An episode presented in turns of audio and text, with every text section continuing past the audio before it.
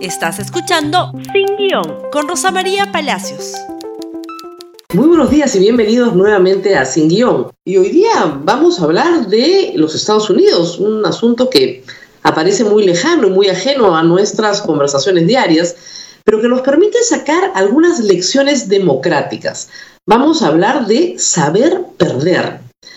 En una democracia es muy importante que las partes que participan en una competencia democrática acepten las reglas del juego, como en cualquier deporte.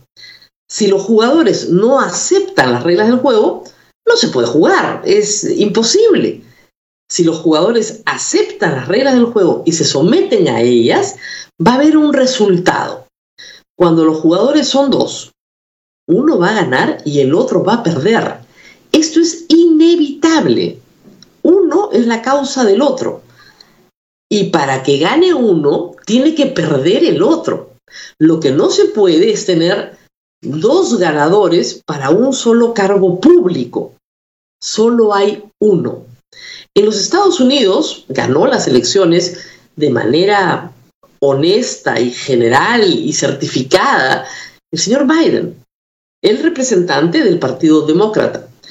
Pero el señor Donald Trump, presidente de la República, del Partido Republicano, que iba a la reelección por cuatro años más, cosa que está permitida en los Estados Unidos, no acepta ese resultado. No lo acepta y si sostiene, pateando el tablero, yo gané. Me han robado la elección. Esto es un fraude. Cuando uno de los jugadores no acepta las reglas del juego, las consecuencias son muy malas para el juego. El juego se llama democracia.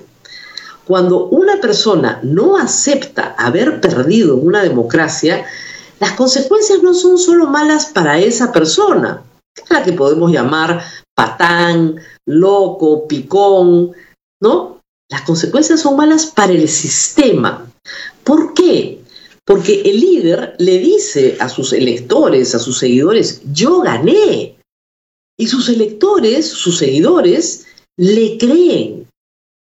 Tiene credibilidad Donald Trump entre un grupo de personas que marcharon con él en Washington, un grupo tal vez minoritario y radical, pero un grupo al fin y al cabo de personas que votaron por el Partido Republicano que creen que le robaron la elección y lo creen como creen en Dios.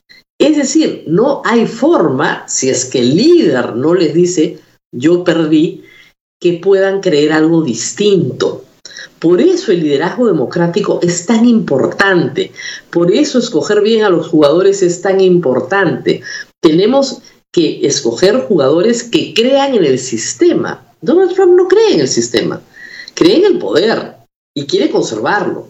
Y persuade a personas probablemente bien intencionadas de que han sido víctimas de una horrenda injusticia y que está en sus manos retomar la democracia y las arroja, ¿no es cierto?, al Capitolio de los Estados Unidos con trágicas consecuencias. Hoy falleció un policía que había quedado herido del evento y con él hacen cinco las víctimas mortales de este espantoso incidente que jamás había sido visto por los ojos del mundo. ¿Pasa algo parecido en el Perú? ¿Pasó con un mal liderazgo? Bueno, fue el caso de Keiko Fujimori. Yo sé que a sus seguidores tal vez no les guste la comparación, pero Keiko Fujimori perdió las elecciones del 2016 y nunca lo aceptó. Y no solo no lo aceptó, le dijo a sus congresistas que ella era la verdadera ganadora, que ella había ganado la elección y que se la habían robado. ¿Qué hicieron sus congresistas? Pues se comportaron durante varios años como los que estaban rompiendo el Congreso con Trump.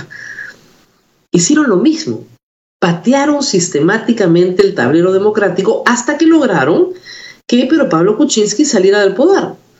Y colocaron a un presidente que creyeron iba a estar a su medida y cuando no lo estuvo, no pararon de obstruir su trabajo hasta que él les devolvió el encargo y los disolvió.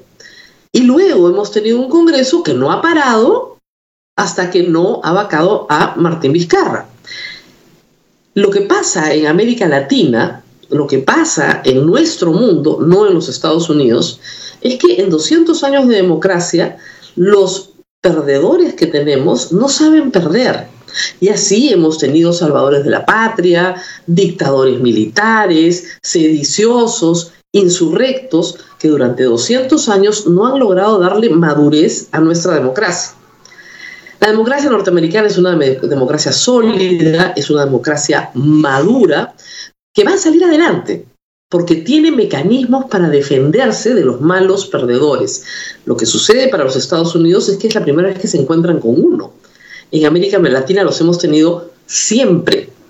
Quien quedaba fuera del poder quería entrar al poder no por la vía democrática, no por la vía de la elección popular, sino por la vía de la fuerza, sea la fuerza armada, sea la fuerza de la turba, sea la fuerza de la montonera, siempre hemos tenido el mismo problema, malos perdedores. No solamente necesitamos buenos ganadores, necesitamos buenos perdedores, gente que esté dispuesta a perder. ¿Por qué? Porque cuando no se está dispuesto a perder, se pierde la democracia. Tenemos que tener líderes que sepan que perder una elección es mucho menos grave que perder la forma democrática de gobierno. Lo importante es preservar la forma democrática de gobierno. Y preservamos la forma democrática de gobierno cuando aceptamos que en esta competencia nos tocará ganar en otro momento si es que nos toca ganar pero que perder es parte del sistema. Por eso es muy bueno ver a los perdedores estrechándole la mano a los ganadores, no por un acto de humillación pública, sino por un acto de preservación de la democracia. La democracia solo se preserva cuando se aceptan las reglas. Cuando no se aceptan las reglas o se quieren torcer las reglas o se quiere utilizar la constitución para el beneficio personal, terminamos como terminamos hace pocos meses, hace dos meses, en las calles del Perú protestando.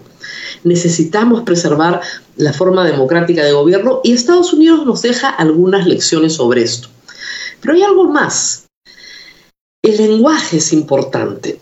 El presidente Donald Trump se ha pasado, en términos peruanos, terruqueando a sus adversarios durante toda la campaña y desde antes. Los llama socialistas, comunistas, los presenta como una amenaza y polariza al país. Su discurso es polarizante, se va hacia el extremo y coloca al adversario en el otro extremo. Biden tiene la tarea de llevar al, país hacia los centros, hacia los centros mayoritarios, trabajando una agenda demócrata y republicana, bipartidista, con control de, de ambas cámaras, pero que permita un espacio para que el Partido Republicano también pueda reformarse y retomar una senda de sensatez que ha perdido, por supuesto, en los últimos meses. El lenguaje importa.